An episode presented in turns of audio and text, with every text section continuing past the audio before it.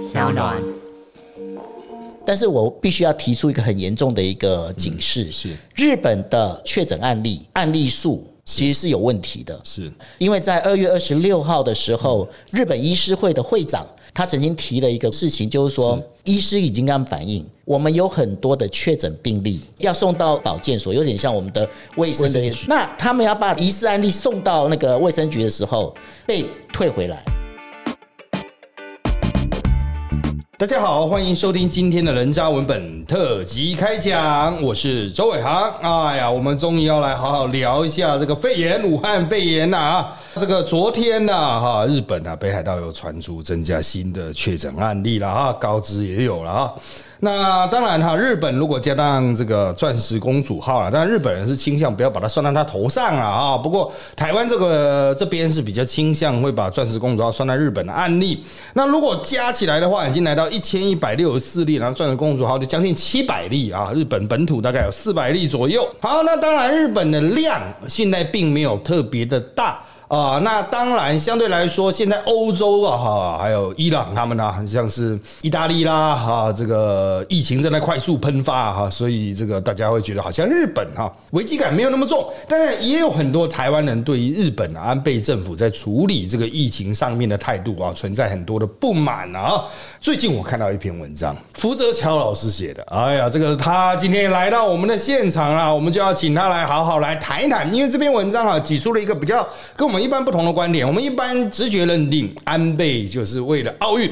倾向就是大事化小，小事化无，事缓则圆啊，想办法把它圆回来啊。不过啊，福泽强老师又提出了一个观点，就是他可能有考虑到啊自己选区的一些基层劳动力的问题，包括中国劳动劳工供给的相关的问题了哈。不过安倍现在一个头也是两个大，因为啊前几天啊日本把韩国人哈在某种程度上编掉了哈，现在韩国政府非常的不爽。不管怎么样，我们今天就来好好的谈一谈，欢迎我们今天的节目来宾福泽。桥，主持人好，各位好朋友大家好。当然了哈，我们这节目过去哦，原则上都是以政治人物为主要的来宾了哈。那在这个疫情的部分呢，哈，老实说，政治人物也不太懂啊，所以找政治人物来谈呢也是很辛苦。当然，我们今天就是要请这个福泽桥老师来分享一下，就是呃怎么去看日本这样子的状况。那当然，我先跟各位听众朋友稍微介绍一下福泽桥老师了哈。就你应该是就是有日本的血统，对，有日本的血统嘛，对对对，那就是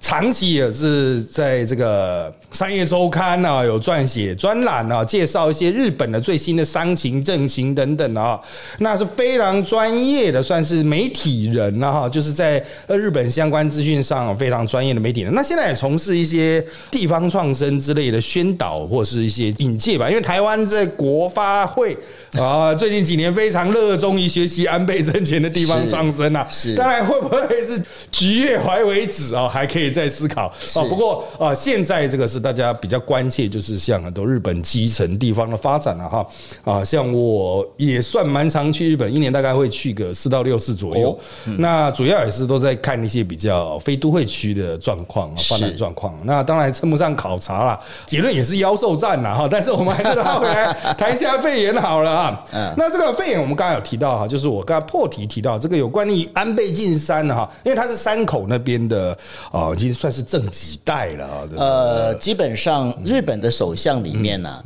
呃，就是山口县出来的，首相现在是最多的。哎，对对那，而且呢，常州藩的那个，对，而且安倍他的不管是他的爸爸或者他的祖父啊，祖父其实他们在自民党内其实都是有具有相当的实力。是是是，那他们在山口县哈，因为山口县当然还有其他的产业了哈，但是呃，这个福泽老师那篇文章是提到哈，就是他可能有一些基于农业劳动力、基层劳动力，应该讲基层劳动力的考量。像大家如果现在有去日本哈，比较去到乡间地方，你会发现可能会有蛮多越南人哦，或是蛮多啊中国人啊，或者是各式各样来自可能东南亚，甚至来自更南亚的这些国家，像斯里兰卡现在也变多了，他们成为日本非常基本的基层的劳动力。对啊，那在这样子的考量之下，如果因为肺炎的疫情，你把这些国家，特别是中国。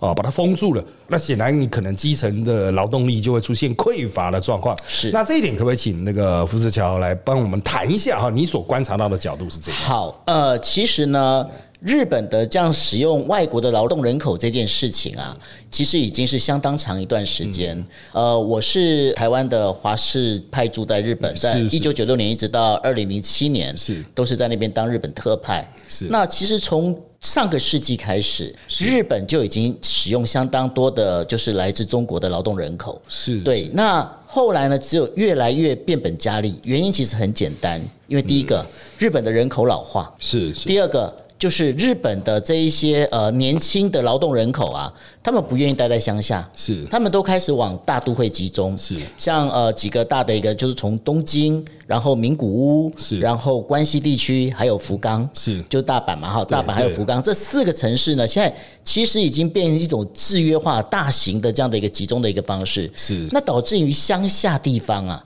其实劳动人口非常匮乏。但问题出来了，就是说我这次观察到的是在呃日本的本州的中部地区，是有一个地方叫做长野县。是是长野县呢有一个村庄，它的那个整个范围呢，其实还大概就是十九平方公里不大。OK，那人口数呢大概只有四千人左右。是对，但是呢，他们居然是什么呢？他们是日本最大的生菜，我们那是生菜沙拉，哦生菜菜对。生菜的那个专门呃产地对。对专门产地，它是第一名，它每一年的出货量啊是。总共大概是二十八点五万公吨 OK，那这个这个项目其实是相当多的一个一个生菜量。是是，为什么呢？因为第二名是赤城县，赤城县每年的出口呃就是等于把这个生菜给供应日本全国啊，是。大概只有八万吨而已。哦是是所以所以你知道那个是连车尾灯都看不到。是是是。好，问题出来了，大家都吃过生菜，应该知道，对对生菜如果不新鲜，是。那个会烂掉。对。那因为那个是很容易腐烂的一个对一个因为它有水分的对，它需要水水分，所以说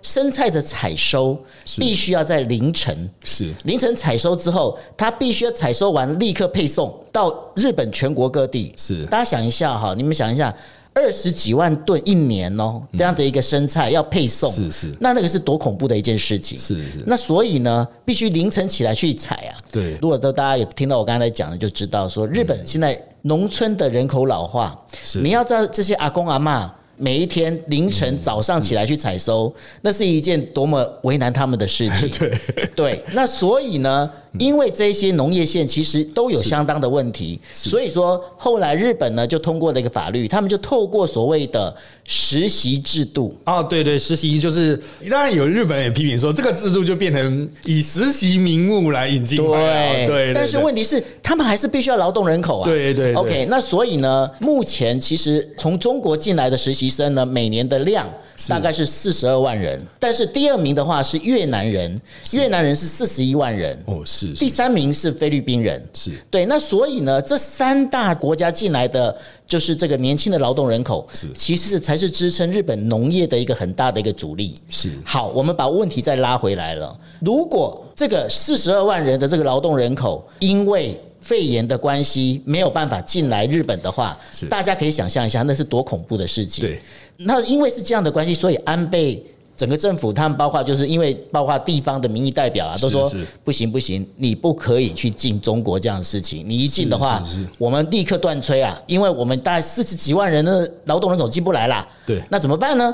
那所以说，因为是这样的关系，再加上其实刚才前面就提到，大家看到表面的，就包括安倍他已经宣布，就是说今年呐、要达四千万的那个外国观光客要进来，是促进经济啊。是那因为这有一个外表的原因跟背后的原因加起来，使得安倍呢在决定。要禁止中国人进入到呃日本这件事情上，大家会觉得说你的动作为什么会那么慢？因为对他来讲，他这个是等于说蜡烛两头烧。对对，那是一个很恐怖的事情，因为左边这样做也不对，我右边这样做也不对，这是两边为难呐、是但是他的这一步错错到后来变成怎么样？因为大家如果在翻新闻的时候，大家可以看到哦，是。因为日本的疫情扩大之后，菲律宾、嗯。越南都禁止了他们自己国家的国民进到日本。是。那好大家再想一下，我刚才提的有三大支哦，只剩中中国、菲律宾跟那个 跟越南哦。是，那现在越菲律宾跟越南的人进不来了，是，但现在的疫情又出现了，是。中国到底要不要进它？如果再禁它的话，农一业就完了。十万劳动力是如何补对？怎么补进来，这就完蛋了。所以说其实安倍现在等于说，如果我们在说他在下棋啊，是。他可能就是没有去想到后面面的三步棋该怎么走。是那也有可能就是变因小失大。如果真的要讲的话，的确啊，其实政治的要看到的层面哈，当然跟一般人所观察不同哈。我们刚才提到是非常经济层面的要素，当然你必须要考虑到啊，特别是安倍所属的自民党，他们在很多农村地区其实就是等于类似我们国民党，可以称之为票仓，世世代代都支持这个家族的政治人物。是，然后当然他们绝大多数自民党，然后就世世代代连任到现在。是啊，所以安倍他会有他党内的压力啊，他原本是声称不要连任他的总裁，就是不会再继续连任首相啊，就是没有党总裁就不会首相。可是，在疫情发生之前，感觉又蠢蠢欲动了哈，因为安倍晋三已经即将要创下日本有史以来哈他两任加起来在位最长的首相的记录了。那这个记录不破白不破，他当然可能还是因为其实我看之前的日本新闻，他一度还曾提到说，奥运如果办得很成功，他考不好提前解散国会大选哦，也有传出这样的消息，因为他原来的任期是到明年的九月，对啊，那么以他们在疫情发生之前政府的威信来讲，其实没有什么样的危机可言的。但是疫情发生之后，就是大家又开始对他们说奇怪，日本政府给台湾人的印象哈。感觉好像反应慢半拍，或者至少在处理疫情上，刚才讲的都是经济层面哈，处理疫情上单纯的医疗或工位的问题，处理的有点不太顺手，就大家会觉得说，哎，你怎么会这样子？有点感觉自爱难行哈。我个人是从五号从日本回来啊，二月五号从日本回来。那二月五号我回来的时候，刚好是他钻石公主号爆出第一批实力的那一天。哦我当天早上我在那边看新闻的时候，就可以发现，从前几天的新闻，突然日本人皮瞬间拉紧了，我就说事情好像跟日本人想原来想的不太一样啊，就感觉大军好像终于入侵本土的感觉，因为就停在横滨港外面嘛，非常显眼的一艘船啊。当然哈，日本从那个时候哈要皮拉紧的话，相对于我们其他国家，可能像台湾可能是春节前大家就会觉得怪怪，一直到武汉封城的时候，所有台湾人就突然发现好像要开始打仗，然后整个整个物资那个时候都开始消失，所以我们都是超前部署啊，政府超前部署，百姓也超前部署，物资抢购也是都是超前一个月。好，那当然我们在这边就要谈的一个点就是，其实哈，像我们都很多人提到日本这次的防疫表现，都会提上次 SARS 其实并没有影响到日本的本土啊，日本的防疫做的相当的不错。可是这一次的这个状况啊，不管它是叫武汉肺炎呐、或者叫新冠肺炎呐、哈，这一次的这个状况，日本的反应就相对比较奇怪一点，就是大家觉得说，哎、你这个先进大国 SOP 做的这么好的大国。为什么会变得好像就是有点凌乱的这种感觉呢？应该是说成也是 SOP，嗯败也是 SOP。是为什么这么说呢？我先举一个很简单的例子。我们台湾的话是在去年，是我们就已经宣布，就是这个呃武汉肺炎，它本身已经是属于法定传染病。是那各位应该知道，为什么叫做法定传染病哦？法定传染病在某个角度，在民主国家里面呢、这是可以强制你进入医疗院所、强制隔离这些事情的是。但是各位，我跟你讲啊，就是说日本在宣布进入法定传染病这件事情啊，一直到二月的时候，呃，应该是说一月底。一月底的时候，然后在才开始要宣布说，应该要宣布那个进入那个法定传染病的这样的一个事情啊。但他一宣布之后，妙的出来了。是从武汉回来的这些人，他们说哦撤侨班机撤侨班机回来的时候，撤侨班机回来的时候，有两个日本人不愿意接受那个检测啊。嗯，我不要接受拒拒测对而我不接受，而且是是我不接受隔离。安倍政府说不行啊，你这样不接受的话，到时候今天你如果是一个确诊，那的确他后来当中有一个还真的是确诊病例。是是那因为这样关系，他们就立刻要发布所谓的法定传染病。但发布的法定传染病之后，内阁府的那个法务局他们说了一句话。对不起，是是。按照我们的 SOP 发布完之后，要一个星期之后才能够实施。哦是。也就是说，他发布机场好像有这种，就是发布之后要隔一段时间才开始对动的。，那这个 SOP 其实在平常是对的，为什么？因为你想想看哦，因为今天我首相我随便发布一个命令，那我这命令我各个就是中央部署到地方机关，我是不是要让他们有立刻反应的时间？所以他抓了一个反应期，也就是说，便是他在讲说，好，因为是这样的关系，所以你必须是二月七号你才可以正式生效那个法定传染病。是，但是大家都知道，这一次的那个武汉肺炎这个病毒，新冠呃新型冠状病毒，对对对，它本身其实是扩散的非常快。对，后来呢，真的没办法，是。安倍就说不行，至少二月一号你就要把这个能够实行。是。所以那法务局呢，他是心不甘情不愿的，是。把所有东西重新往前调。是对，那这个就是回到 SOP 这件事情。第二件 SOP 的事情是，大家都会觉得说奇怪，为什么日本的不管是大家如果在网络上经常看到科技大臣是。七十九岁，是。然后呢，他们的那个后生省那个劳动大臣加藤也是。讲话好像都不咋地。是其实老实讲，这也是 SOP 的问题。嗯，为什么是 SOP 的问题？因为在日本宪法里面规定一件事情，首相组阁他找的阁员必须是。呃，从议会选出来，就是对参众议院选出来的的议员里面，他才有担任阁员的资格。是好，大家想一下，这些民意代表，他们必须要经过多少番的挣扎跟打仗，他们才能够进到参众两院。当他们进到参众两院，他们年纪，你要你期待他能够多年轻？除非除非他是像那个小泉进次郎这样子，呃就是老爸老爸直接带进来，对对那就二代那就二代，那是不一样的，对吧？好，那这样的关系，大家想一下哦，如果台湾也是依照这样的一个规定的话，您认为陈时中部长，您认为唐凤政务委员，他们能够去主掌这些事情吗？对不起，不行。那所以这所有东西，我才讲说，我回到刚刚的开头讲的，成也是 SOP，败也是 SOP。的确啊、这个日本人的对于体制哈，因为其实 SOP 是比较现代化的词，他对于体制就是制度规定习惯的维护啊，真的是有某种特定的执着在，就是直觉的会想要去照照走。像刚刚我们有提到小泉，年轻的这个小泉，小泉进他现在是法相吧，好像是他现在是那个环那个环环环境大臣，对对环境大臣。那他是环境大臣，他最之前哦，在这个疫情之前还传出好像就是要请这个就是回家带小朋友的这个假育婴假育婴假对哇，引起了非常多的讨论。就是你说爸爸为什么要请育婴假？就是是所以日本人的很多直觉就是照旧有体制走，他不是说一个法规，因为法规有时候是先进立法，可日本那个观念有时候他会突然有点难以转过来。不过这次肺炎疫情还是打破了蛮多哈我们过去的算是对日本的认知的尝试吧，像是日本虽然会看英雄漫画、英雄电影，但他们在实际的社会生活中不太讲英雄主义，所以很难有一个人跳出来说我扛。但是这次台湾人注意到了，像北海道知事，他跳出来说我扛，我说停课，因为北海道非常严重了，甚至日本人他们自己去谈啊，就说如果要验出。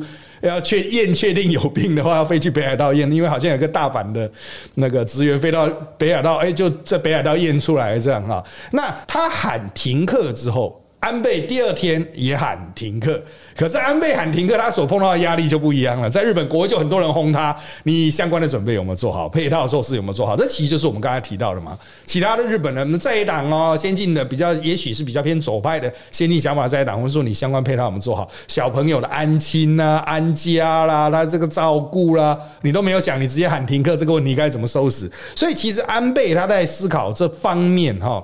的确啦，啊，他真的压力蛮大的，就是他考量的点很多，而且他会有所谓的选举政治的压力，也会有实际执行上技术层面的问题。重要的是，其实哦，这个很多人传给他的资讯呢，也不见得是像我们，我们现在有 CDC，日本是应该是没有这样子的一个呃临时的集中调度的体制在啊，就是还是可能还是回归首相，那台湾就是全部交给陈时中了。不过陈时中。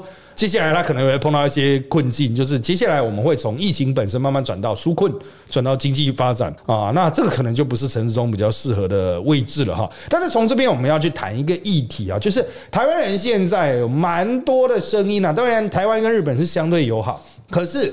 许多人，台湾人因为安倍政权的表现，在防疫上面的表现，开始怀疑日本的数据是不是也是盖牌的效果哦，就是比实际的数量要少很多。但是不管它盖不盖牌，就像我们就是料敌从宽啊，很多台湾人就说，如果日本这个有这样风险在，要不要把它旅游警示、疫情警示调高到像韩国，原则上就是台湾人回来就是十四天居家隔离啊，就不是自主健康管理这样子，就是一直有这样的声音出来。不过呃，像陈世忠啊，他们还是就是依照比如日方提供的数据来去做判断，好像福泽桥也有对这方面也有提提出不同的看法，那可不可以请你说明一下，就是哎、你的切入点是怎么样？那为什么会这样子看呢？好，这个部分呢，我想各位应该要先了解我们刚才之前节目一直在谈的一件事情啊、日本为什么疫情会变得那么的难以收拾？他们一直在看着，就是说中国的这样的一个，不管是经济啊这些的一个压力在，但是呢，他们唯一能够说服国人的，没关系。因为 WHO 说中国还没有那么严重，是是是。那我们大家都在讲说 WHO，哈哈，我们只会讲这两个字而已。那我们后面就不讲。是台湾呢，目前其实遇到了当时日本同样的状况。对，我为什么要这样讲的一个很主要原因，就是说。呃，日台关系其实目前是一个非常紧密的蜜月期，我想大家都知道这个是摆明的事情了哈。是。那所以呢，我认为在呃台湾的外交部跟台湾的中央机关里面呢，对于日本的这样的一个洞见观瞻呐，他们本身其实会非常在意的。但是我必须要提出一个很严重的一个就是警示，是日本的所谓的确诊案例案例数。其实是有问题的，是。为什么是有问题呢？因为在二月二十六号的时候，日本医师会的会长他曾经提了一个事情，就是说日本他们医师会医师已经跟他们反映，我们有很多的确诊病例是。要送到，因为日本要确诊的话是必须要送到他们的保健所，有点像我们的卫生的卫生局的一个专属机构，因为必须要被认证嘛。是。那他们要把这确诊呃疑似案例送到那个卫生局的时候被。退回来啊！被退回来的原因，他们打的原因大概有几个。第一个，你这个疑似案例有没有旅游史？你这个疑似案例曾经旁边有没有确诊案例的一个所谓感染史？如果这两个原因没有达标的话，就退回去。是好，那现在问题出来了，我们大概也都知道，因为现在已经出现了好多的所谓的无症状感染。是对，然后呢，甚至现在日本他们也承认已经发生了群聚感染。是那在这两个状况之下。你这两个条件是完全是没有办法去说服人的，是，所以说他们医师会就提出警告说，对不起，不行，不对，你必须要去看，把这个疑似案例你要检测过。厚生劳动省呢，他们的回复是，对不起，我们人力不够。嗯，对，那人力不够，这一讲出来之后，国会立刻群起哗然了，是，他就直接指着那个就是厚生劳动省的那个大臣加藤啊，他就问他们说。你们在月初的时候不是讲吗？你们一天的能力可以检测三千六百例吗？是是是。那加藤在当天立刻回答：对不起，我们其实实际上一天只有九百例。是是。各位，三千六百例跟九百例，我们数学算一算，四分之一。对。好，一天九百例，一直到后来，他们就说，因为我们人手真的不够。因为我们现在我们也在跟各个就是所谓的大学有医学院的大学开始在跟他们，希望他们能够增援，一直到三月二号左右。是，那加藤又再次讲说，我们现在可以再增加变成一千两百例一天。是。但是离他原本信誓旦旦的三千六百例，还有一个非常遥远的一个距离。那除了这以外啊，我觉得说日本他们在很多的防疫措施上，不像我们台湾，因为我觉得台湾其实。这一次比较幸运的是，包括就是行政院副院长，就是陈其迈，他本身也是公卫出身的，是。所以说，在整个公共卫生安全的这个领域里面，我们的目前的中央的一个行政官员其实是算是比较专业的。是。那我举个例子，就是说日本他们也发生口罩荒啊，他们发生口罩荒之后，他们也跟台湾一样，要求业者赶快紧急支援呐，组成国家队啊，是要做这件事情。但是问题出来了，他们做法不一样。是。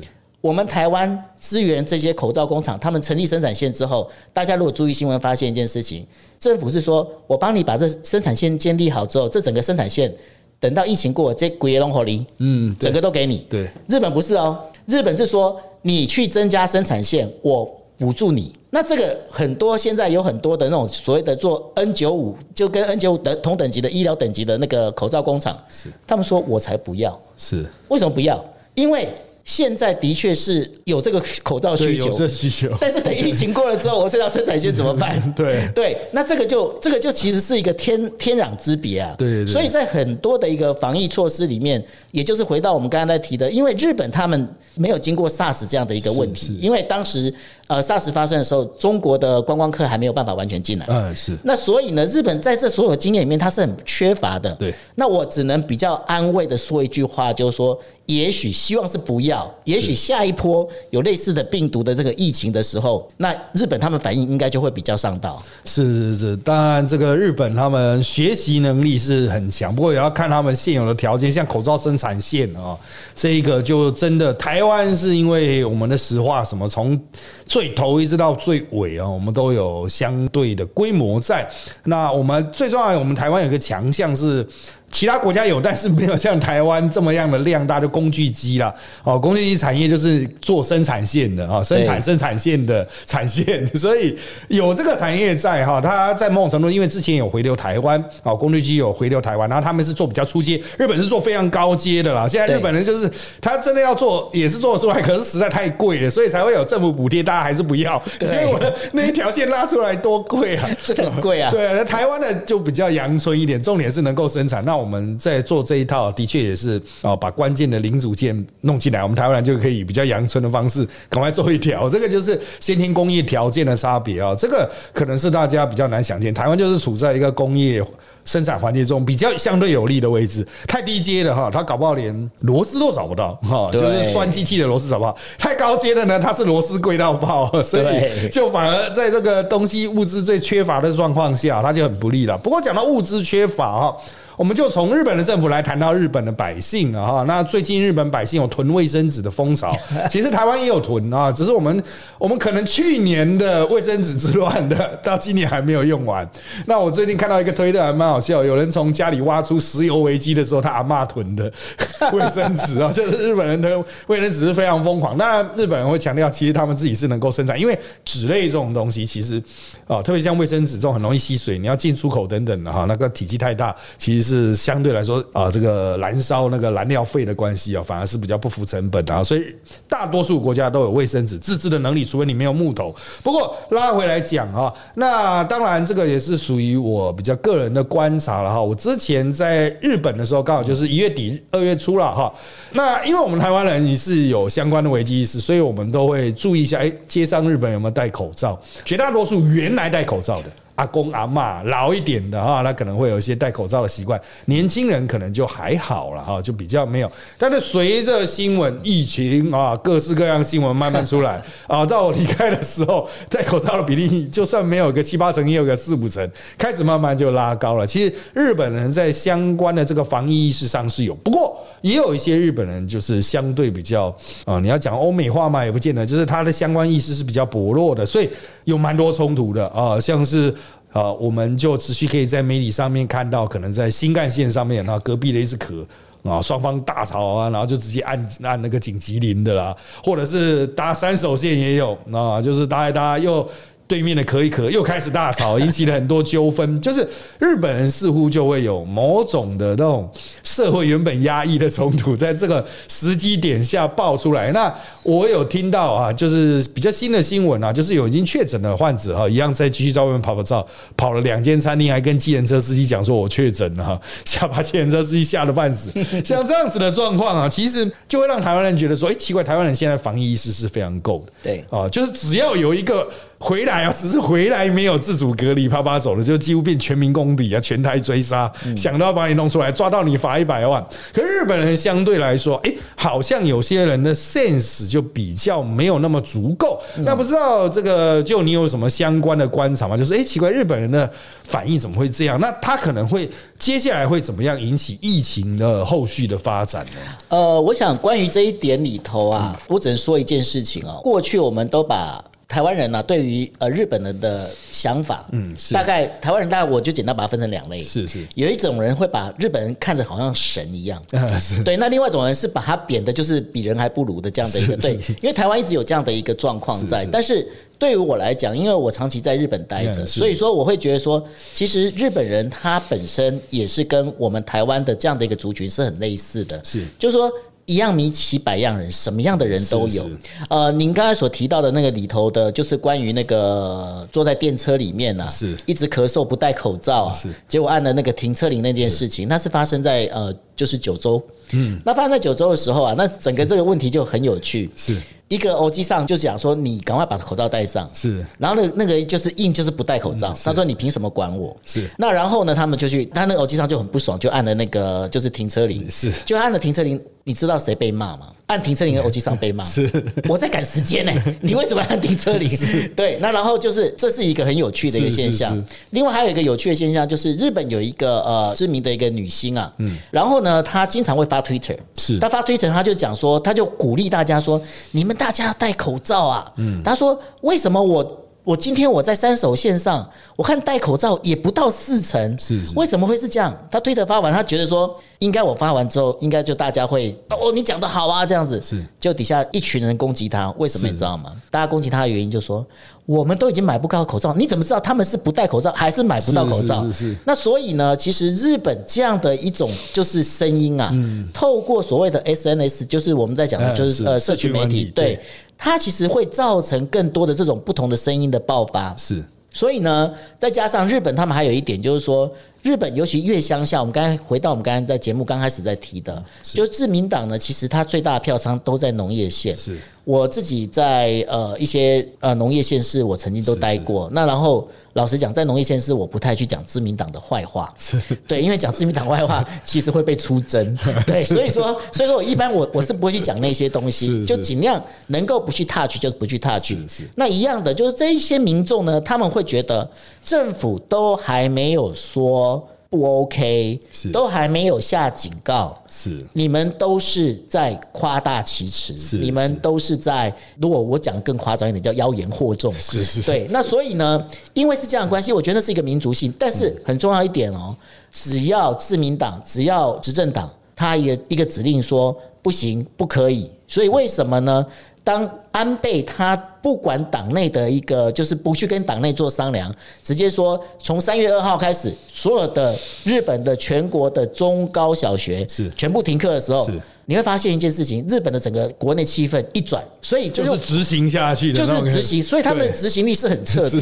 这个这个是一个日本一个民族性非常有趣的地方，是是是。那也是我我说实话，我觉得我还蛮欣赏他们的地方，就是说，因为他们是很容易去把政令整个是是。灌达下来的，是。所以说过去呃，我想在上个世纪有很多经济学家说，日本他们为什么会成功？他们在提了一个理论叫做雁行理论，雁就大雁啊大雁，对对对。对，也就是说 leader 怎么走，他们就跟着怎么是飞，是是但这是日本的民族性。对，这一点也是我观察到了，就是他一说停，哇，那个所有的机器二话不说就开始嘣嘣嘣嘣开始做。可是如果台湾如果你喊停课，马 上就会一堆家长或是各种委员的家长委员就全跑跑出来说，啊，鲁小孩怎么办呢、啊？你那个照顾假有没有给薪啊？什么什么的对。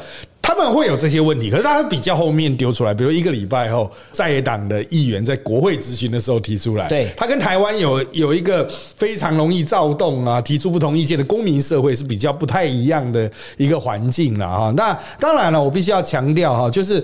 这个接下来哈，大家的疫情发展就是看能不能控制住。不过大家看的点都不一样，有的国家他们是锁定九月一定要搞定，因为他们九月有一个很重要的事情。是有些国家可能四五月。日本本来前面有一个很重要的事情，就习近平访日，现在看来挂掉了，因为这个时候去哦，对两边可能都非常尴尬。先隔离十四天先隔离十四天。但是后续就有一个重点，那七月底八月的这个奥运会了啊，奥运会怎么办？能不能办得起来？像现在许多国家，特别是意大利哈，这个指关键指标嘛，他们疫情办到那种程度，他们足球都已经改成了啊所谓的闭门比赛，就只有球员在踢，没有任何观众的哈。那奥运会会不会沦为这种形式呢？其实我们之前有观察到东京马拉松，东京马拉松就是精英组，就是实际是奥会可以参加奥运的那些精英选手哦，还有持续在跑啊，那就没有像过去的东京马拉松这样的热闹，还有一般的公开组的哈，这个抽签的那一种，一般人在那边跑。那很多人去现场看了之后，发现人潮也非常冷清，因为就只有那优秀的那两百多个人在跑嘛哈，整体热闹程度都大不如前。那日本人就开始有个反思，如果奥运会办出来是这个样子的话，变成运动选手自己在那边跑来跑去，自己在那边比，然后整个场馆空空荡荡，它对日本的意义是什么？之前日本投入了非常多的心力，他们就是想要运用奥运来做某种程度上的一赌或一搏，看看能不能重新刺激日本、振兴日本的经济。可是。就目前发展到现在，我想安倍啊，就像我们一开始讲，他下棋也不敢想那么多步了哈。这个到时候硬办下去，奥运会会变怎么样？就算能够办成，他真的能够呃替日本带来经济成长、经济发展吗？或至少帮现在肺炎疫情造成的损失踩一个刹车吗？那当然这是一个非常大的问题啊。但我们还是要请就来谈一下，你个人认为啊，日本奥运会办下去吗？然后他办下去会是怎么样子？这个其实是现在全世界都关心的话题啊，就是说东京奥运到底会不会办？是那我必须要讲，嗯，我个人认为，嗯，东京奥运一定会办。是我为什么会讲一定会办呢？因为这当中有几个原因啊、第一个，IOC 也就是国际奥委会，已经收了全球的转播费，是是呃，将近四亿美金。是，那这收到口袋的钱呢、我如果不办，我这钱怎么办？是是好，那跟我讲可以做延期啊。嗯大家不要忘记一件事情，我们单纯就商业角度来看，是就是在下半年过了奥运之后啊，还有包括美美式足球杯这些要不要转播？要转播啊。是那如果我延期，我要延到什么时候？是除非我延到二零二一年的同一个时间，是但这个东西谁也说不准，这是第一件事情。是那所以说，对于 IOC 来讲，他们现在最担心的就是说，我今天我收到钱，我到底要不要退出去？是所以 IOC 一定会坚持要办。是好，那再换到我们站在东京奥委会的一个角度里面，哎、我为什么要办奥运？我办奥运不就是要？大家一起来，然后我能够刺激我的经济，我刺激我的观光业，我能够这样子整个，因为我投入多少钱？日本到目前为止投入的二十三兆日元去做奥运的基础建设。是好，如果你们今天不办，我这二十三兆日元怎么办？那是一个负资产。是相当严重的负资产是，而且安倍当时为什么他敢在去年十月的时候调高消费税？是因为他认为没关系，消费税调高，民众的一个消费意愿会下降，那 OK。但是我二零二零年我因为奥运的关系，我可以把整个拉抬起来。是他本来算好的一个策略是这样子，是没想到出了一个疫情。是好，那出了疫情之后，所以说在这两个拉扯之下，彼此都不会想说我不可以终止办奥运这件事情。嗯是最后的一个很可能的一个剧本，我认为变成真正实现实的一个状况，越来越高的就是您刚才所提到的无观众比赛。嗯是因为如果举办无观众比赛，第一个帮 IOC 解套，因为还是我还是可以转播。对，那嗯 然后我也准时的，我把这件事情都办完了。是是 IOC 会觉得哇，那好开心，棒棒。是是但是呢，最不愿意发 这种事情发生的是谁？东京奥委会。是东京奥委会。今天你无观众转播，我办奥运，我不就是要一堆人来吗？对对对那我今天没人来，那我怎么办？我这二十三兆的这投资，我不就真的打水漂了吗？那大家要讲，那怎么办？怎么办？谁来裁夺？嗯，其实有个声音就最晚最晚五月底一定会有一个就是正式的结论。是那在这个情况之下，IOC 最近大家如果仔细看他们动作，他们已经把锅甩给了 WHO。是他们就说看 WHO 怎么判断这个疫情，是是他们依照 WHO 的疫情来做判断。我觉得这招很聪明，为什么？因为其实 IOC 做这件事情已经有潜力可循。是大家如果再回想刚刚您提到那个东京马拉松，对，那个因为本来那个冬奥的那个东京奥运会的那个马拉松是要在东京比赛，是 IOC 说不行不行，你们东京在七月的时候热的要死。对对对我之前杜拜已经有选手因为啊太热，然后跑了晕倒了，对吗？对。所以说不行，要到札幌去，对，因为札幌比较凉比。较凉对，好。那东京之事那个小池百合子，他就讲不行啊，你怎么我我们这边票也卖了，是。然后我们的所有的那个，因为我们就是迎接这个，您刚才讲的嘛，是。马拉松的是多少人来来参观啊？你这样一搞，我今天东京不就又没钱赚了？是那 IOC 会长讲了，不行，我因为选手健康关系，是是所以我非得执行。那大义名分讲得很好听啊，是所以说要搬到札幌去，但他搬到札幌啊，连札幌都觉得很不开心，为什么？你要早讲啊！你这时候跟我讲，我然后我要再花时间准备你在搞我吗你？那所以说札幌那边也觉得不 OK，但是 IOC 就觉得说不行，我就是要搬过去，因为我为了选手的安全。是是。大家在想哦，我现在已经强调了三次选手安全是，今天疫情如果有发生到一定的状况，IOC 会不会再注用选手安全的理由说，我们不可以做，因为会发生群聚感染，是。所以我们是不是不要有观众比赛，是。让选手来就好？是。对，好，我们再把它讲回来喽。如果今天是选手来，我觉得是最可行的原因就在这边。所以 IOC 为了确保他的这个费用，是他至至少他自己能够先确保啊。他的权益，对他的权益，所以说他一定会让他一定会让这个比赛举行。但是我会认为这一次的东京奥运的比赛哦是，我自己会认为会应该会没什么看头。没什么看头，原因大概有几个哈。第一个，如果你是各国奥委会的负责人，是，你敢让你的精英选手进去吗？嗯，好，我我必须必须跟各位提醒哦，这我们必须要站在每个每个国家，因为每个国家有每个国家的立场嘛。对，你会让你的选手进去吗？这是第一个。第二个，大家想想看，如果我的选手进去了，我的精英选手进去了。万一他感染了，这个后遗症很严重。是选手自己愿不愿意进去？因为我一进去之后，我这个这个已经不是为了荣誉比赛，我是拼命比赛，真的是拼着生命在比赛。对，可不可行？那到最后的结果会怎样？其实真的敢去的，是因为越精英其实会越爱惜自己的生命，对，因为对他来讲，这就是他一辈子的工作，就是这个。对对对。那他不敢进去的时候，那各位，我想问一下，东京奥运会、奥运这次的奥运到底好不好看？嗯，我其实我就打了一个很大的问号。的确啊，像这个日本人在考量，当然他真的投资下去是非常巨额，因为在奥运的发展过程啊非常的漫长，经过了很多次的翻脚，改来改去，换来换去的，然后那个钱都砸下去了。就是赌这一把，没想到碰到一个肺炎。各位可能还没有想见到，实际办比赛的时候可能会出现的状况。像其实奥运的会外赛啊、会前赛的这一些，包括棒球的部分嘛啊，像在台湾办六强一的哈，我们就是不准这个中国大陆的选手来啊，就是一样也是因为疫情考量。其实他们说愿意先来隔离啊，可能我们现行法规都不行嘛啊，所以像这类型的资质解决问题都还没有爆出来啊，你还没有到六七月都还没有爆出来，所以五月他们会做最后的决定了啊，但是。奥委会他想的是奥委会自己的生存呐哈，这个是不是跟日本的利益能够 match，能够跟日本在最后面达成某种程度上的共识，值得观察。如果硬办下去的话，会不会？钱没赚到，反而带来更大的负面效果，得罪一堆国家哈。各位可能比较绝大多数的听众可能都在三四十岁啊，甚至以下。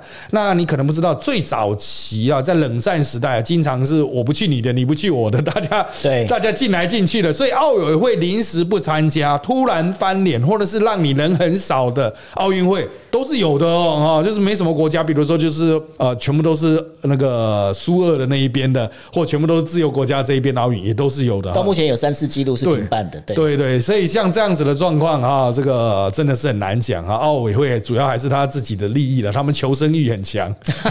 这个我们就静拭目以待吧。那因为今天时间的关系，我们的访问就到这边啦。先谢谢我们的福泽桥，来谢谢谢谢大家。好，那今天谢谢大家收听我们人渣我们特辑开讲。现在我们的 Podcast 收听平台，像是三二 APP、Apple Podcast 和 Spotify 都可以收听到我们节目喽。